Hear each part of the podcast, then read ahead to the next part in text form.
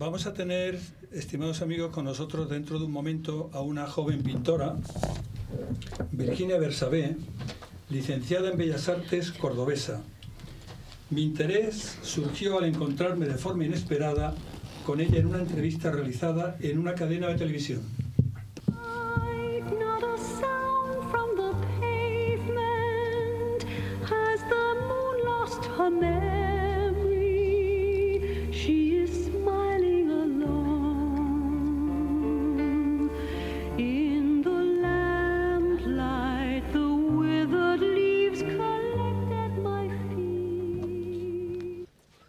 Llamó la atención y me atrajo su dulzura, su sensibilidad y el cariño con el que recordaba a su abuela, con una infancia marcada por el matriarcado, con el recuerdo de su abuela viviendo en su casa y su madre cuidadora en una residencia. Fue permanente el contacto del artista con el tiempo y con la pérdida de la memoria. De ahí parte su interés y decide dignificar el envejecimiento femenino convenciendo a su abuela para que posara desnuda. Más adelante, otras mujeres también lo hicieron para reflejar el paso del tiempo. Escuchemos un breve fragmento de Virginia. Bueno, desde pequeña he estado siempre muy apoyada por mi abuela materna, ella ha pasado mucho tiempo en casa. Entonces creo que todos esos valores y esa vivencia que yo he tenido con ella, de cierta manera pues quiero dignificarla y darle su, su lugar, ¿no? Y después de trabajar con ella pues he ido ampliando un poco el campo de trabajo a, otras modelos, a otras mujeres mayores, pero siempre como volviendo a ese, a ese origen, ¿no? a ese germen con mi abuela. Buenas tardes, Virginia. Un placer tenerte con nosotros. ¿Qué tal estás? ¿Qué tal? ¿Me escuchas? Estoy bien, ¿y tú? Te escucho un poquito bajo, pero ¿tú me oyes bien? Yo sí. Fantástico. Me alegro. Oye, muchísimas gracias por estar por aquí. A vosotros. Mira, lo primero que te quiero plantear es, podrías haber elegido otros eh, eh, otros métodos de fijarte en el paso del tiempo, podías optar por la, mira, por la mirada, por, por el pelo, por la sonrisa. Todos son manifestaciones del paso del tiempo. Sin embargo, tú te decides por la piel. Tú consideras que la piel es el mensaje. Explícanos por qué. Pues desde muy chiquita, como bien habéis anotado antes, he estado muy cerca, digamos, de, los cuidados de la enfermedad, de, una familia llena de mujeres y marcada por el matriarcado, tanto de mi abuela como de mi madre. Y desde muy chiquita sí he visto a mi madre cómo, cómo ha cuidado a mi padre, porque pasó muchos años enfermo. Luego cómo ha cuidado a mis abuelos. Y siempre recuerdo ese especial hincapié en, en las duchas, en poner la crema, en que la piel estuviera en perfecto estado, porque es muy sensible a, a todo lo que pasa en el tiempo, a cualquier apoyo. Entonces ahí fue cuando fui descubriendo que la piel es totalmente receptiva a cualquier cosita que pasa a nuestro alrededor. Y me llamó mucho más la atención que cualquier retrato, aunque es cierto que empecé con los retratos, pero creo que es mucho más interesante, ¿no? Cuando fijamos la mirada en otras partes del cuerpo que nos hacen soñar un poquito más y, y, perdernos un poco más en qué ocurre en esa piel que cuando aparece un retrato, porque normalmente cuando conocemos a alguien directamente miramos a, a los ojos, al retrato, a ponerle un nombre, a reconocer a esa persona. Pero luego la piel guarda mucho guarda, ¿verdad? Sabemos, eh, sé, que te, haces, te, haces acompañar por un pequeño cuaderno en tu desplazamiento, en tus viajes, donde anotas y reproduces micropaisajes. De ellos extraes colores, tonalidades, para reproducir la piel en tu pintura, ¿no? Fíjate, yo, yo estoy participando en un taller de pintura, soy absolutamente un aficionado, estoy aprendiendo, llevo un año. Somos un grupo que estamos con una ilusión por aprender a pintar tremenda. ¿Qué es lo más importante para pintar la piel, Virginia? Pues para mí lo más importante muchas veces es no pensar en qué es piel y perdernos en, en otras historias. A mí me ayuda mucho eh, recordar las historias que me cuentan o esos momentos de estar con ellas, porque sí es cierto que me gusta conocer a la persona directamente. Entonces muchas veces para liberarnos de ciertas tensiones a la hora de pintar, lo más importante es no pensar en qué estamos pintando, sino en cómo pintamos y qué queremos pintar, cómo queremos contar eso. Y se me ocurre plantearte, ¿la, ¿la piel te lleva a descubrir la personalidad? ¿O es la personalidad que observas la que condiciona cómo reproduces la piel en tus lienzos? Pues personalmente me condiciona mucho más la personalidad y esas experiencias vividas con ella, eh, no solo los recuerdos y la memoria que, que ellas tienen o dejan de tener, sino también cómo recuerdo yo esos momentos con ella. Y al final la construcción de esa historia, de esa nueva identidad, digamos, surge a través de muchos recuerdos, tanto los propios de, de las modelos con las que trabajo como los míos con ellas. Virginia, tuviste la oportunidad de residir un tiempo en la Fundación Antonio Gala, donde convivías con personas jóvenes interesadas por la lectura, la poesía y la música. Y es allí donde refuerzas tu criterio de continuar con la pintura de la mujer mayor, para dignificarla. ¿Qué te aportó esa mezcla de expresiones artísticas para tomar esa decisión? Pues un factor muy importante, la Fundación Antonio Gala eh, sobre todo es que está centrado en jóvenes creadores. Cuando yo estuve, era un periodo de edad comprendido entre los 18 y los 25 años. En ese momento justo yo estaba como empezando a formalizar estas primeras inquietudes, esta primera investigación en torno a la memoria y a la piel. ¿Qué me permitió allí? De primera, dedicarme al 100%, sin ningún tipo de preocupación externa, aquello que a mí me, me motivaba, que me, que me sobreponía con todo. Entonces allí descubrí que realmente yo quería estar el 100% de mi tiempo dedicada a la pintura. ¿Qué sigue sumando a todo eso? El convivir de repente con artistas de otras disciplinas, músicos y escritores, poetas, novelistas, em, que de repente te dan otro punto de vista de tu, de tu propio trabajo.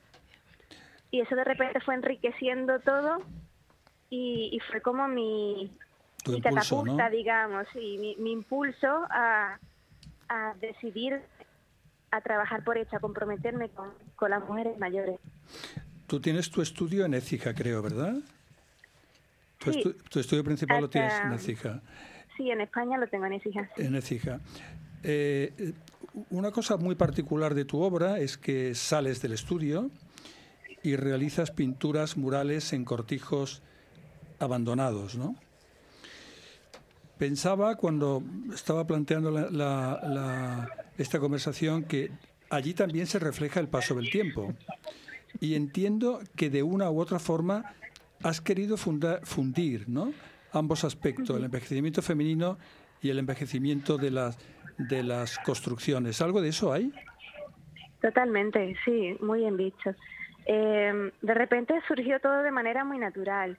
Yo es cierto que de adolescente pues salía a hacer graffiti y, bueno, a aprender un poco qué pasaba con las boquillas de spray, entender ese tipo de pintura. Y cuando ya estoy, digamos, empezando a, a trabajar con mi abuela, eh, de cierta manera yo quería sacar esa pintura de estudio a las calles y, ver de qué forma podía ser la compatible. Pero claro, en el pueblo era muy difícil, yo vivo también un poco alejada del pueblo, y de manera natural me fui a pintar a estas mujeres a las paredes de los cortijos abandonados que conforman nuestra Andalucía. Digamos, esa única arquitectura que interrumpe el horizonte de la campiña de aquí del Guadalquivir. Y de cierta forma, pues unir, aunque toda esa parte, digamos, más, más conceptual, social, ideológica, política que hay detrás del proyecto, ha ido cogiendo fuerza con el tiempo. Mm. De mm, al principio fue de forma natural, como esa, esa unión de las historias que me contaban de trabajar en el campo, de cuidar en los cortijos y unir esas dos memorias, esas dos historias, tanto el de la piel, la identidad de estas mujeres, como el de la historia y la arquitectura de nuestro campo andaluz. Y hablar de esos dos tiempos, no solo el de ellas y cómo pasa el tiempo sobre ellas, sino como también el tiempo y las inclemencias del tiempo van haciendo estragos sobre los propios edificios. Otro impulso que me resulta impresionante es que has pintado también y pintas a mujeres con Alzheimer. La pérdida de la memoria, como tú bien sabes. Frecuentemente en estos casos tú no puedes comunicarte con tus modelos en los casos de la enfermedad avanzada, ¿no? ¿Qué intentas reflejar en estas situaciones? Pues llegué al Alzheimer de una forma muy particular, porque es cierto que en casa no lo hemos sufrido, pero cuando mi madre comienza a trabajar en la residencia de ancianos, pues, pues conozco eh, cómo la memoria eh, se pierde de otra forma, que no es la que yo estaba trabajando hasta el momento con mi abuela y con otros modelos. Y es algo ya impuesto por una enfermedad y cómo de repente esa persona se va olvidando de ella misma hasta perder su propia identidad, olvidarse de quién es. Para mí fue un, un, punto muy, muy importante en mi, en mi investigación porque me centré en la piel y las personas de otra manera. Porque como tú bien dices, yo no podía comunicarme con ella verbalmente, pero ahí descubrí cómo de repente una mirada podía hablar mucho más que dos horas de conversación con ella. Claro que sí. Ahí tengo anécdotas muy poderosas de, de la modelo de no poder mirar y, de conmoverme solamente eh, por mirarla un minuto de seguido con ella y establecer una comunicación súper intensa. Y te condicionaba todo el, todo el cuadro, ¿verdad? Totalmente. Ajá. Eh, sí, muy poderoso eso. Por todos esos poderes de, de, estas sensibilidades que estás expresando y que son argumentos en tu pintura cargado de valores, podrían verse como contrapuestos al interés del mercado, ¿no? ¿Cómo, cómo se hacen compatibles ambos aspectos, ¿no? ¿Se ha creado en ti alguna fricción entre lo que es el mercado artístico y los valores que quieres imprimir a tus cuadros?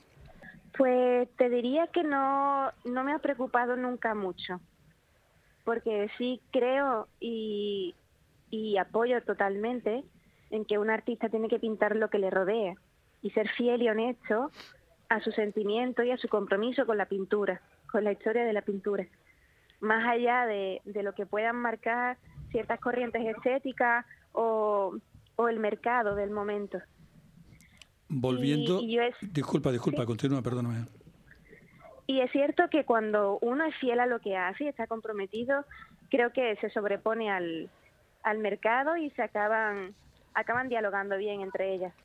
Sé que estás inmersa en otros proyectos, desde un libro a un reportaje documental, continúas con tus viajes.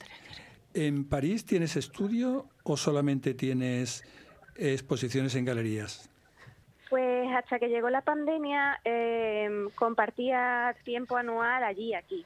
Pasaba seis meses por allí, seis meses por aquí.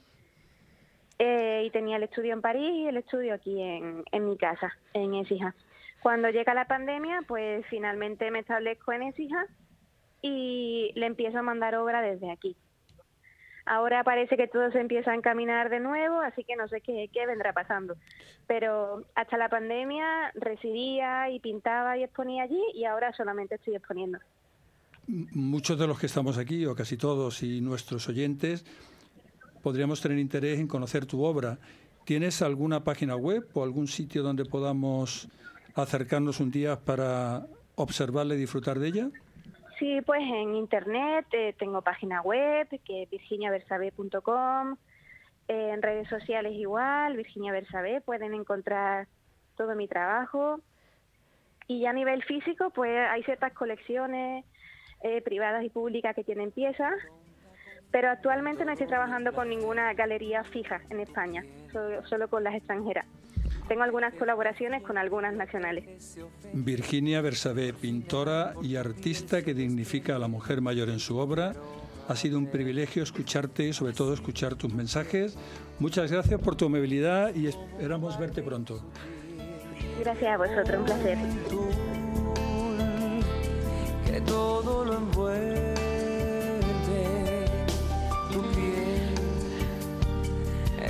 una barrera abierta que cuando se te despierta no puede parar la fuerza de las olas